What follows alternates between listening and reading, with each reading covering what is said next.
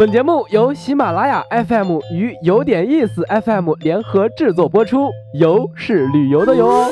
如果没有一场说走就走的旅行，不如让耳朵来一次周游世界，听听有点意思，越听越有意思。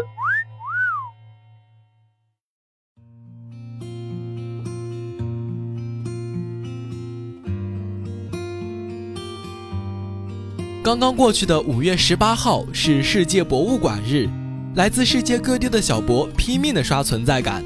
其实最惹眼的、稀奇古怪的博物馆，往往规模不大，走进去却像坐上一台时光机，关于时光的流转变迁沉淀下来，回归到最初的情怀。多伦路有一家报纸博物馆，浓缩了一个老上海的小世界。六十一岁的郭纯晓是集报馆的主人。他戴着眼镜，鸭舌帽压得有点低，捧着自己珍藏的旧报纸，眼神格外虔诚。他从小就喜欢收藏，在三十多年的时间里，收藏了三万多种报纸。在他收藏的报纸当中，最珍爱的当属民国时期的《新崇明报》，也就是当时崇明发行最早的报纸。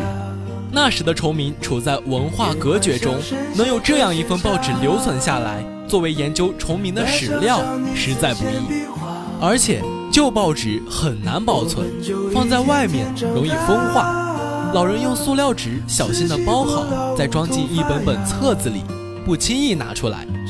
集报馆的阁楼上都是他的藏品，一排排的报纸整齐摆放，将面积不大的房间挤得满满当当。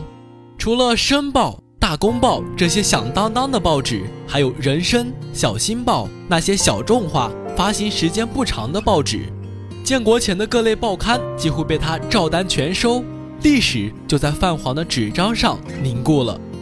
老人曾经接受过采访，谈起三十年的集报经历，他感慨道：“集报的过程是艰难的，受到经济、精力等方面的限制，想要把上海发行的各类旧报刊集齐。”谈何容易？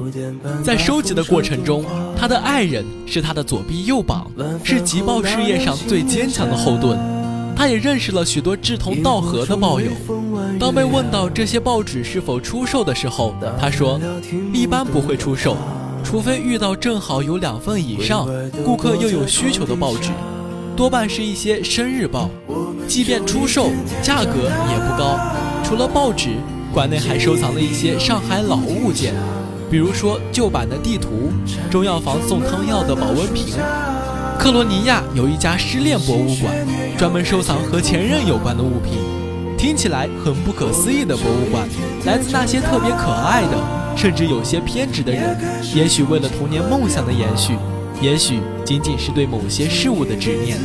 不可否认，他们是坚持不懈、富有情怀的一群人。